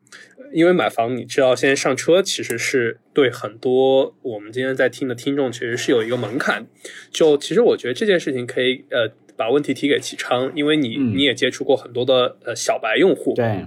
因为我们刚刚在其实聊到了投资或者长期主义，但是就像一个滚雪球嘛，就是如果说一个雪球在后面它可以滚得很大，但前面它一定很小。对，呃，我不知道从你的角度或者说从你周周围观察的样本，你会推荐朋友们怎么去完成他们的资本主义原始积累？OK，就是你见过比较好的方式，他们是怎么来的？啊，好啊，我我自己觉得哈，就是因为首先米索那个有很多等会想回应的，我会等会再回应。然后先海城这个问题就是。呃，这个问题核心就在于说，第一桶金怎么来，对吧？首先，我们我们排除一些这个拿到 AA 骑手牌的人，就是 富二代，对吧？就是我身边有些朋友那种可能，这种就我觉得这种小概率事件，我们就不讨论了。我觉我自己是会归纳一个曲线哈，就是那个图，等会我可以发给大家。就是我我觉得人生的财富的积累呢，会有两条曲线，在刚毕业的五到十年呢，可能以第一条曲线为主，这第一条曲线叫挣钱曲线。挣钱是提手旁的挣，就是提手旁就代表着你要付出主动的劳动，投入很多的时间，手停口停，这个叫挣钱曲线。那不论是去打工、上班，还是创业套利，在我看来都是属于挣钱曲线，就是你需要付出大量的时间和这个劳动。然后呢，第二条曲线的财富模式就是叫赚钱曲线，就中文真的很博大精深。你看挣钱和赚钱。大家不知道有没有思考过这个差别？这个赚钱，它其实贝贝壳贝字旁，贝壳在古代曾经成为货币嘛？就赚钱曲线，在我看来就是长期投资。然后呢，它就是用资本的去增值。但是呢，这背后有一个，就这两条曲线有一个先后交替的过程，就是在可能人生的早期，其实是要以挣钱为主的，是要以创造主动的收入为主，主动收财富为主。然后呢，当比如说你工作了一段时间，五到十年的时候，这个时候你要开启你的赚钱曲线。然后呢，挣钱曲线呢，就我看到成功的案例，我觉得就是呃，主要就是这呃，应该来说主要就是三种啊。第一种呢，就是打工。虽然说这个打工这个词不太好，但说实话它是很中性的。就是比如说我在腾讯接触到很多咨询的同事，他们确实很多家境也很一般，但是就是。是好好上学了，找了个好工好专业，然后呢，好好工作。年年收入对吧？都是很多都是百万以上，然后很平均的可能有五六十万。那这个收入在整个中国来讲，确实就是积累财富比较快的一种水平了。我我觉得这个这个就是一种很正确的道路。然后假设说，比如说刚毕业没有进大厂，我的一个观察是在中国现在情况下，如果你能把一两个技能做到足够精深，其实你的收入。就从打工收入讲，翻个一倍、两倍、三倍，问题都不大。所以我觉得这是很多刚毕业的年轻人最可以去提升的一个点。然后挣钱的第二种类型呢，就是就创业，对吧？啊，这里应该叫偏向于做生意啊，就是比如说我身边有些做做各种各样生意的，他可能公司没有那么大，但几十人，但是可能可以自运转，然后呢，能够给他，比如说有些朋友他三十岁可能就在深圳半岛城邦买了房了。啊，这种概率是会低一些，但是呢，他可能上限可能会更高。然后呢，第三种就是我看到的，就是自己做自由职业者，做个人 IP 这种类型，这是我觉得是属于我们这个时代一个非常好的一个机会。就是就凯文凯利当年说的这个一千个粉丝，对吧？你其实不需要那么多的观众，但是你只要找到一帮人真的认可你，愿意为你付费。这种它带来的收入其实已经足够的，可以让你过上还不错的生活。然后把这种模式做到足够极致的话，就是像超级个体。比如说，我有个朋友叫陈勇，他是做转化率的。我觉得他的案例其实就非常有意思。就是我们俩认识的时候，应该一三年、一四年，我们可以真的叫相识于微时。那个时候可能两个人收入都是不到一万块钱吧，每个月工资。他当时就在。在一个企业的市场部里面，帮别人做这个，呃，帮企业做 SEO 的优化，就搜索引擎的优化。这个工作呢，其实很多人都在做，对吧？但是如果是停留在这个工作本身，那可能就是这么干下去了。他就是想把这个事情做得更好，然后呢，不断的提高这个转化率。后来呢，就是慢慢有朋友有其他公司去找他去做，他就找他独立去做项目，他就自己自己出来做项目。然后后来又写了一本书叫《超级转化率》，现在每年的收入就远远超过大公司的很多 VP 的级别。所以其实我觉得挣钱就归纳起来就打工、创业和做个人的 IP。我觉得这三个机会都是普通人，其实你即使天赋点没有那么强，都是可以去尝试的。那这这是说到挣钱曲线。然后第二个就赚钱曲线，就是我们刚才说的这个长期投资。刚才呢，呃，说回到米所那个话题哈，其实房产其实它就是投资的一个类别嘛。就是我自己是特别赞同一个观点，我觉得买房房子它不是我们人生的绊脚石，对于房子的恐惧才是人生的绊脚石。就我自己在买房的过程中，我觉得是对于我的认知能力和对我的情绪管理能力有非常大的提升的。第一个呢，叫叫认知。因为中国就过去这十年有很多人是持续唱空的嘛，所以在这么多人不同的观点情况下，你要去找一个逻辑，那这就是很需要花时间的。那这里我可以去推荐本书，叫《大国大城》哈，是我原来复旦的一个老师写的，陆明教授写的，就是你要去研究整个，但房产背后其实是一个国家、一个城市它的底层发展规律的体现，就房价只是一个果，你要去看那个因是什么，对吧？比如说在我看来，房价的因就是。呃，城市化的进程、国家的发展和通货膨胀三者的综合的体现。然后呢，另外一个就是我们买房的时候也会有很多情绪上的体现。比如说，二零一九年我和我太太准备在深圳买房的时候，那个时候呢，其实从一七年到一九年，深圳已经经历了非常大的一个长期的横盘的阶段了。那个时候，你要说去买房，别人都说你要再等等，对吧？因为感觉已经跌了很久了，横盘了很久了。然后当时我看了一些小区呢，我就把过去这些小区十年的成交价拉出来。那个时候呢，我就会发现很有意思，我才发现其实房价非常反直觉，它不像大多数人理解的，它一定是稳步的上升的。它也和股市一样，它也有三到五年的周期，它也是每到三五年一个牛市，三个月就涨了这个几年的涨幅，然后接下来就横盘。比如说从二零一七年开始。到二零一九年就是一个很典型的横盘的下行的阶段。那我当时有一个情况就是，就是我太太当时在腾讯很快就满满足那个三连三年就是可以五五十万免息贷款的条件了。然后当时就是有要做一个选择，就是说我们是去等这个免息的无呃就免息贷款，还有且可以用来做首付的啊。然后是去做这个等这个贷款，还是就赶紧买呢？我当时就是想了想了一段时间，我就跟他说，我说我们不能再等了，因为。呃，等的话，其实这个无息贷款可以给我们每年节省几万块钱利息，但是因为从过去就角从过去的历史来看，三年左右基本上下行周期就快走完了。所以，万一这个政策松动以后，房价迎来一个剧烈的上涨，那我们就要损失非常多。房价一旦涨起来后，一天可以涨二十万、三十万。所以我们在五月份就做了这个决定，然后从八月份，当它的这个豪宅税开始松动以后，很快就有非常大的这个变化，价格的变化。所以其实就像米所说的，我觉得就投资的本质是一个判断力的游戏，然后呢，金钱是一个最好的道场。就是我自己特别喜欢投资，我觉得是因为第一，它需要你正确的认识这个世界；第二个呢，它需要你对于自己的情绪有觉察，这是我自己观察到比较重要的点。然后刚才米索呢，呃，有个点我觉得是特别有意思，就是你你在讲到我们的成长，就讲到一个环境嘛。我以前是不太关注这个词的，因为像我们这种学习力、志趣比较强的人，就是搞什么事情都自己学嘛。但后来呢，就我这次做了那个做了我的理财训练营，我会发现一个很神奇的现象，很多朋友啊，就比如说我第一期有四百个朋友，那最近我报名说，我说哎，你们有没有人愿意做第二期的这个志愿者？结果有四十个人报名，啊，就百分之十的比例。我原来我就问他，我说你为什么愿意报名？我本来以为他们大多数都是因为这个课特别好，结果呢，他们说有一部分是课说好，说课好，有一部分是说因为我在这个群里面。我感受到大家相互鼓励的氛围，感受到每个每个礼拜要去写作业打卡，然后大家的激励。哦，我后来才意识到，原来大多数人的学习和成长其实需要一个正确的环境，一个好的环境去激励他的。啊，就是我这种人其实是属于异类，所以这个延伸到我们在不论是去做投资呀，还是在个人成长里面，其实有个很重要的方法，就是你要给自己创造一个对的环境。比如说你当下的环境不太好。你没办法去离开，那至少也要去给自己构建一个另外的环境，比如说是一个社群，或者说是几个朋友。那在这个环境里面，你能收获信任、收获爱、收获关怀，其实对你的成长来讲是非常非常重要的。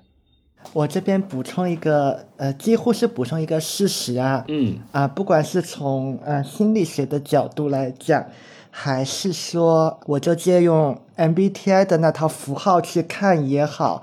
完完全全支持那个，呃，启昌刚刚说的那一点，就是绝大多数人来讲，他们是非常需要创造一个适合他的一个友好互助的一个学习环境的。我们真的是异类，呃，因为我我自己是一个非常喜欢呃学东西，然后去上各种课的各种各种认证的。这样的一个人，我我感觉太明显了，因为会发现这个好像不是那个呃什么课程难度或领域，或说呃来的人是怎样的一个问题，是你真的观察多了，会发现像我们这种完全不需要老师激励，然后老师态度好不好，同学友不友好，对我们毫无影响，呃，我们是异类。那对于绝大多数人来讲，呃，如果这个环境本身不是很友好。他的那个场域的感觉不是很好，是真的会阻碍到他的学习的，啊，特别重要。嗯，所以应该是我是最近这几个月，我真的意识到，我觉得环境学习是最高效的学习方式。我说从大面角度来讲，然后呢，我后来就会有意识的在我的这个学习群里面，就会鼓励大家去发言，然后呢。激励大家去这个表达自己的想法。后来呢，我才意识到哈，就是张小龙发明这个拍一拍这个功能真的很牛，就是很有意思。当他这个功能刚出现的时候，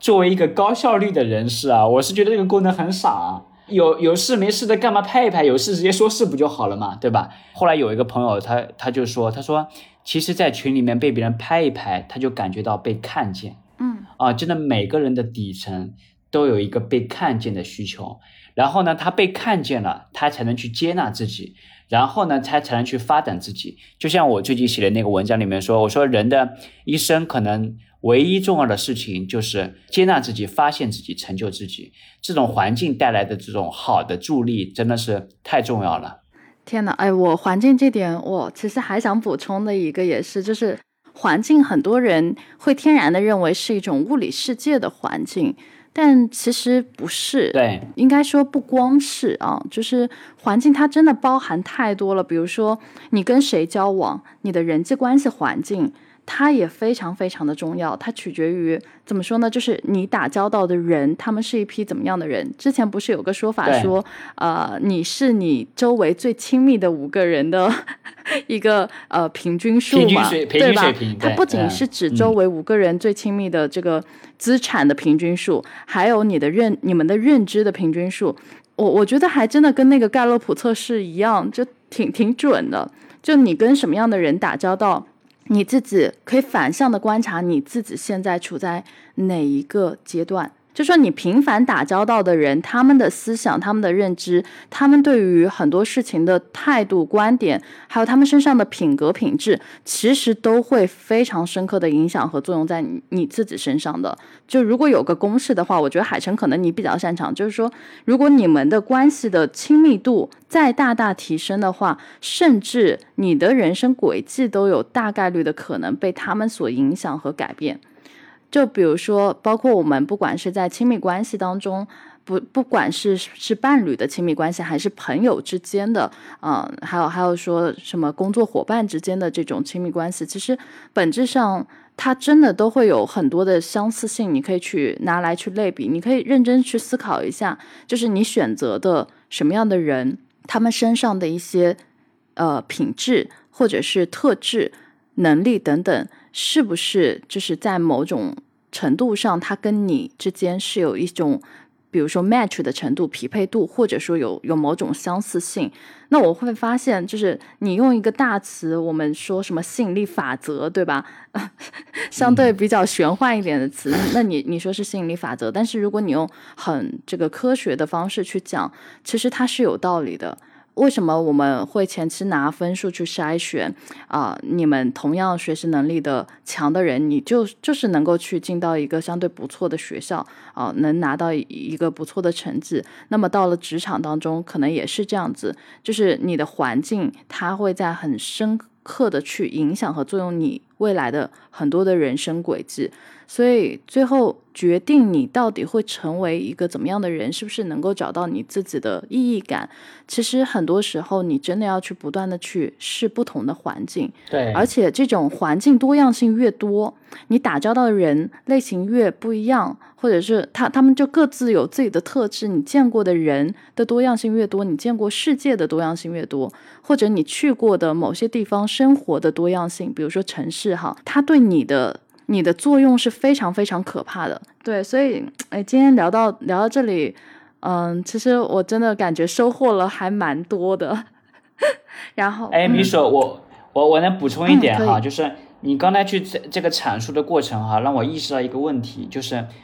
我们要追求进化而不是进步嗯啊。我觉得我们过去对于很多人的成长的这个是一种机械论的方式，就是我们沿着一个固定的目标最优解，对吧？但是我们刚才说的环境其实是一个生物学的一个方嗯式，嗯嗯，我们是就所谓的环境本身就是说有各种各样的可能性刺激到了你，有各种各样的反馈给到了你，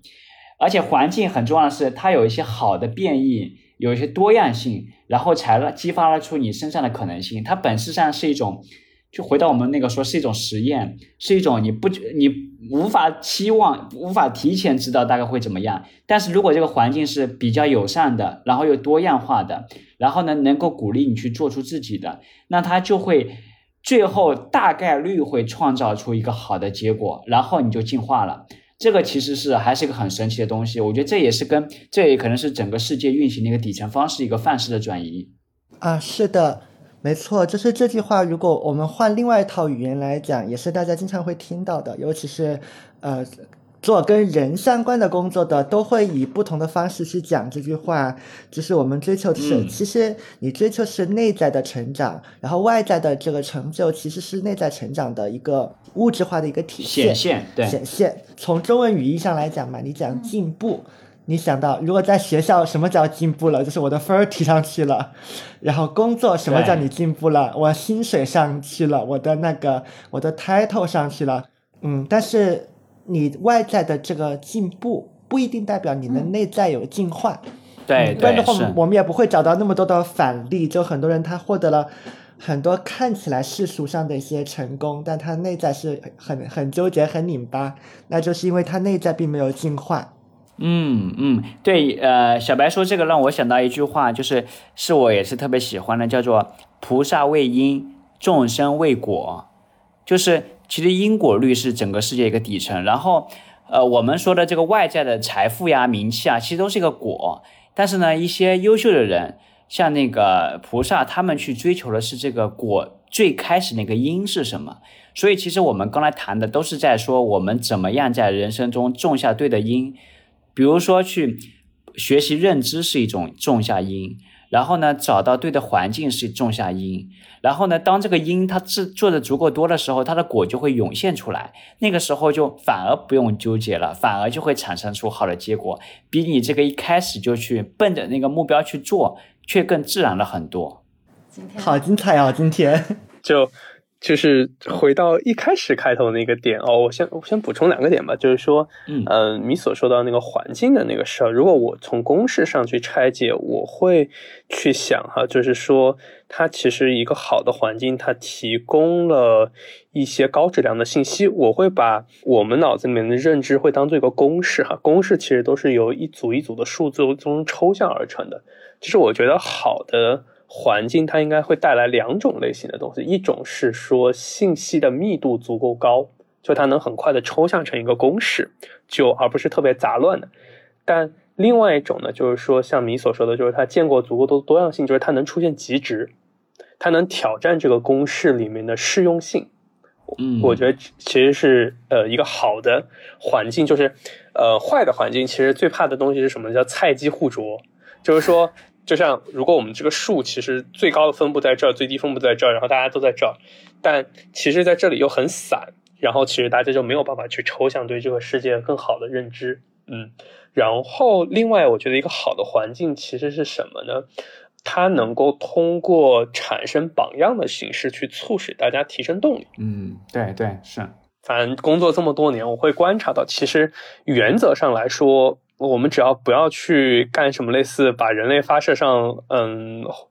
就是地球哦、月球之类的这种高，就是天顶新科技型的事情。其实绝大部分的时候，我们在干的事情其实没有什么特别难的。对对，我也我也很很很赞同这一点。对对，所以这个时候，其实我们跟绝大部分的时候的沟通，其实你会发现，就是说，真的，我们让一个人去干一件事儿，他基本上不太会出现这件事情真的干不了。当然，它有有一部分的学习，但其实学习曲线往往没有那么长，往往其实就是在于人的没动力，就那个地方他就想躺平，或者说他没有一个嗯自己真正想干的事儿。其实我自己觉得，就是一个好的环境，真的能给大家造成非常非常大的改变。你想想，一九三零年的中国和一九五零年的中国，或者一九四零年的中国，其实都是差不多一批中国人。那为什么？打日本人和打美国人会出现这么大的差异，其实是环境发生了变化。怎么从一群兵痞变成了真正的呃解放军？这其实是其实是环境造成的，甚至就是都是那批人，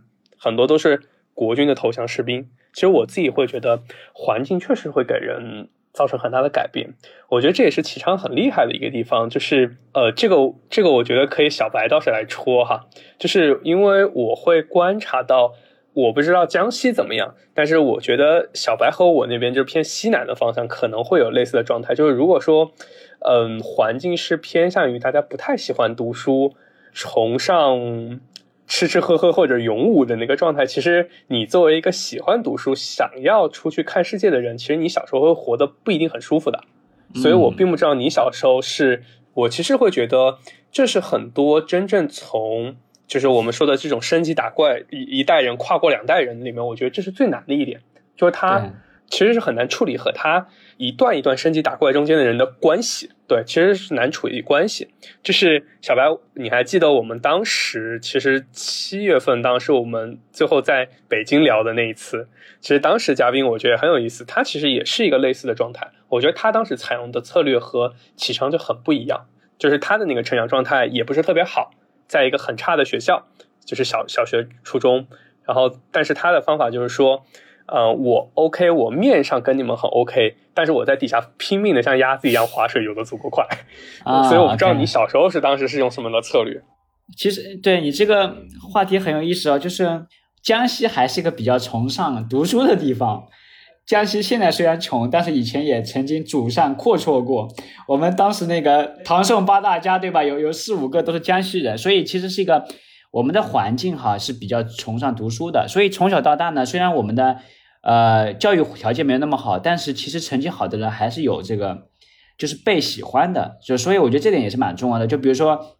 我我那个亲戚。那每次过年，那基本上我就是别人，就是我亲戚眼中别人家的孩子，所以我那些表哥表弟们估计那个时候就挺讨厌我的，就是对家长都不让他们学我。对，其实我我反而比较大的挑战，其实是来自于上了大学以后，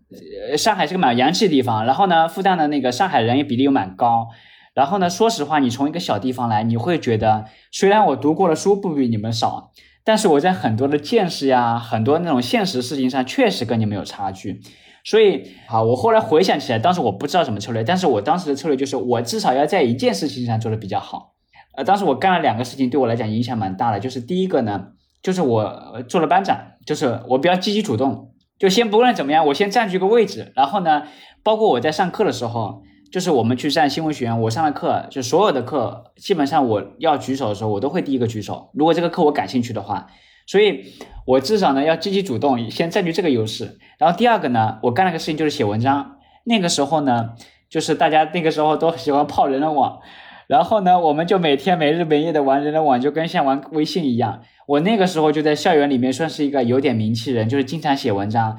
这里批评一下，那里批评一下。然后我们学校又很开放，就是批评我们学校也没有任何问题。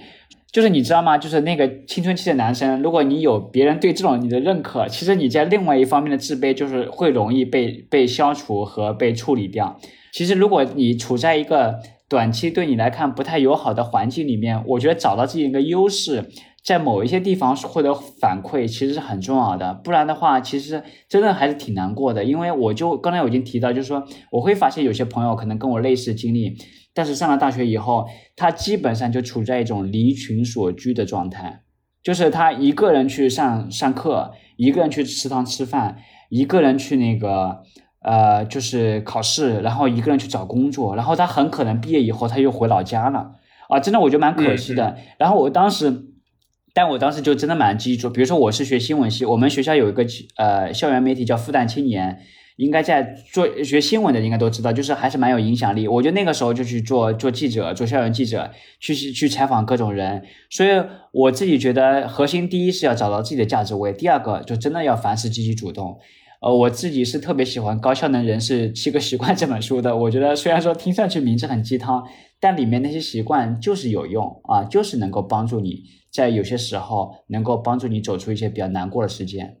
嗯，强烈推荐这本书啊！这本书呃名字会很污人，但它真的是一本好书。对对对，这本书是那个很多外企其实会用的一个培训教材，它是会对应培训课程的。呃，它应该有好多培训很著名啊，但我自己比较喜欢的喜欢的两两个培训，也对应着两本书。呃，刚好推荐给大家，一个是高效的人设七个习惯，另外一个是讲信任的速度。啊，如果这个我也看过，写的很好啊。对，信任的速度，我觉得更多会偏向于关系啊。但这个高效的人士呃的七个习惯，呃，如果非要把它归类的话，我会把它归在个人成长、个人内在的一个审视和成长这个部分。然后我觉得我们今天时间好像差不多了，我其实蛮想用一个教练式的问题来收掉这个场。好啊，其实我我我，因为刚刚我们有提到嘛，就是说好的环境会催生出好的榜样，然后这个榜样能够激励到更多的人。其实这个问题，我想呃留给启昌啊，就是呃，假如说你有机会说，呃，让更多的榜样站出来，然后发声，然后能够激励到更多的人的话，你希望挑选什么样的一个榜样？让他们能够站出来发声。你是指现实层面中，还是说古往今来都可以选呢？嗯，现实吧，因为已经一些已经做古的人，我们就不做讨论了。我们还是找现实中活生生的榜样。然后你会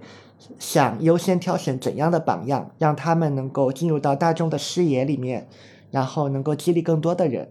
啊，OK，呃，我那我选这个，选查理芒格吧。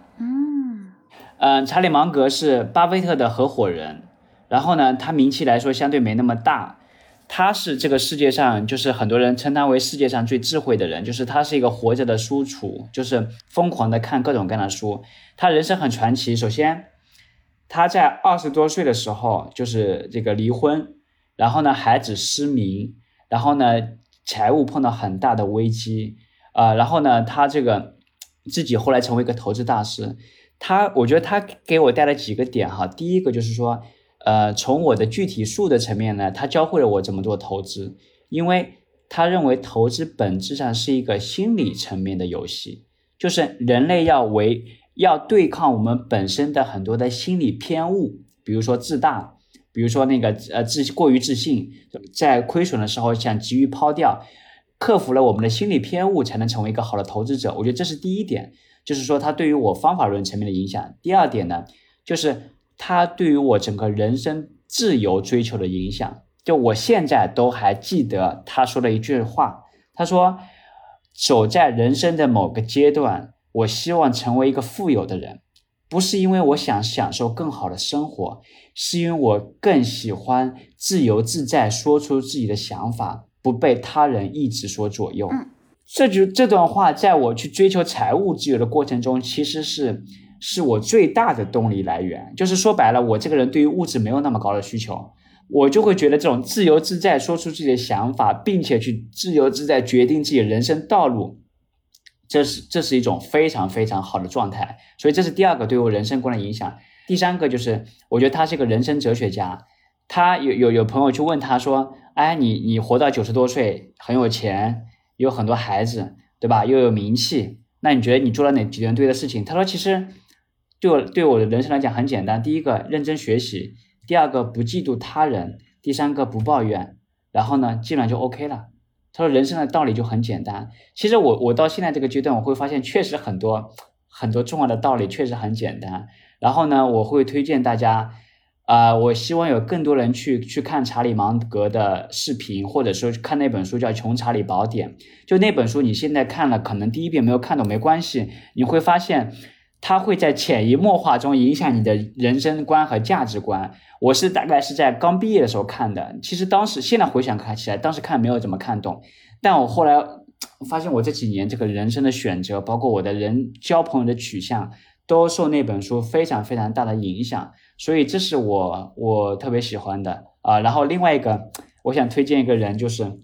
就是《佛陀传》，就是佛陀。就是是我在过去这几年碰到人生困惑的时候，对我改变很大的一个。我觉得佛教它抛开它宗教层面，它的佛教哲学是特别适合我们现代人去平息我们的焦虑，去找到人生意义的一个状态。所以真的想推荐本书叫《佛陀传》，然后他是写的一本非常非常平易近人，既能够让你了解一个真实的那个人的状人的故事和状态，又能够帮你去理解一些哲理的东西。我觉得这这两本书都特别好。哇，天哪，这这个好开心哦！今天聊的，是不是？我就说启昌是一个非常宝藏的男孩。那最后，我觉得，因为我自己也看了那个启昌，你自己不是有出书嘛？然后同时你也提到你有一个呃实战的课程，然后呃，我想问一下，就是说在你的你你方便的话，能不能把你的公众号？呃，叫什么名字？然后呃，口播一下。另外的话，就是因为我看到你的课程要九百九十九块，我想问一下有没有什么给空无一物的观众们的福利，以及就是帮助他们去更好的做一些呃财务相关的或者说理财相关的认知的搭建和这个实战这样的一个。好，对你方便介绍一下你的课吗？OK，好的，谢谢谢谢米索的提问。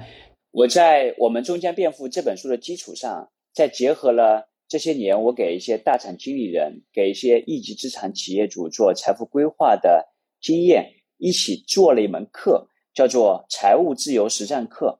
然后呢，这门课有四个特点。第一个特点是系统全面。我自己觉得，学任何一门知识、学任何一个技能，都需要建立一个全局的框架和地图，这样才不会迷路。在我这门课里面。一共有三十六节小课，它包含了投资的底层规律，它也包含了我认为最重要的三个理财品类：保险、基金、房产。它把最重要的技能点给你讲清楚，并且能够让你真正的去学会它最核心的地方。然后第二个特点呢，是非常的实操，因为投资它是一个实践性的技能，就跟游泳一样，光学知识是没有用的。所以呢，我自己分享了大量经过我自己亲身验证的投资方法，包括投资工具，不仅给你讲投资的心法，也给你大量的武器装备，你听了就能用。然后第三个特点呢，是通俗易懂。也许你之前可能没有太多投资理财的经验，但是没有关系。我可以把知识讲得深入浅出，能够帮助你去理解怎么样从零到一构建这个投资理财的框架。因为从过往的做训练营的经验来看，很多朋友之前工作很多年，或者说呃财富收入已经不错，但是缺少投资的任何的门槛和基础的情况下，他听这个课也会觉得完全能听懂，而且能够上手。然后最后一个特点是，我觉得这个实战课最有意思一个点。就是陪伴式的学习，就像刚才我们聊到的，所有成年人的学习都是环境的学习。你在一个环境里面有一帮志同道合的朋友们相互激励、相互鼓励，那达到的效果会比你一个人学习好非常多。所以呢，在这个课程里面，我会有一个六十天的学习社群，每周呢会有这个复盘的设计。然后呢，还有三次作业，并且呢，对于所有完成复盘和作业的朋友们，还有特别的奖励。通过这样的机制，你不仅可以学习到知识，其实还可以收获到一帮好朋友。那中在我们前期做训练营的经验来看，这种机制可以让大家对知识点有更深的理解，并且呢，把输出用来锻炼自己吸收知识，成为一个非常非常重要的一个技能点。那么我们的下一期训练营会在一月底正式开营。今天我为所有的听众朋友们送一个福利，只要你关注我的公众号“蓝启昌”，就是和我的姓名同名。关注公众号以后，并且在后台回复“空无一物”这四个字，就能收到我为空无一物的听众们准备的特别的九十九元的优惠券，相当于你在蓝启昌的公众号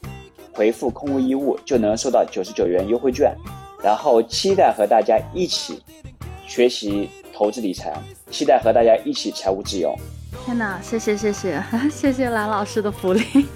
好，剩下的我们会在播客的 show note 里面去标注，然后大家也可以去复制粘贴。啊，那今天非常感谢啊启昌给我们 提供了这么棒的一次对话。谢谢大家，谢谢大家。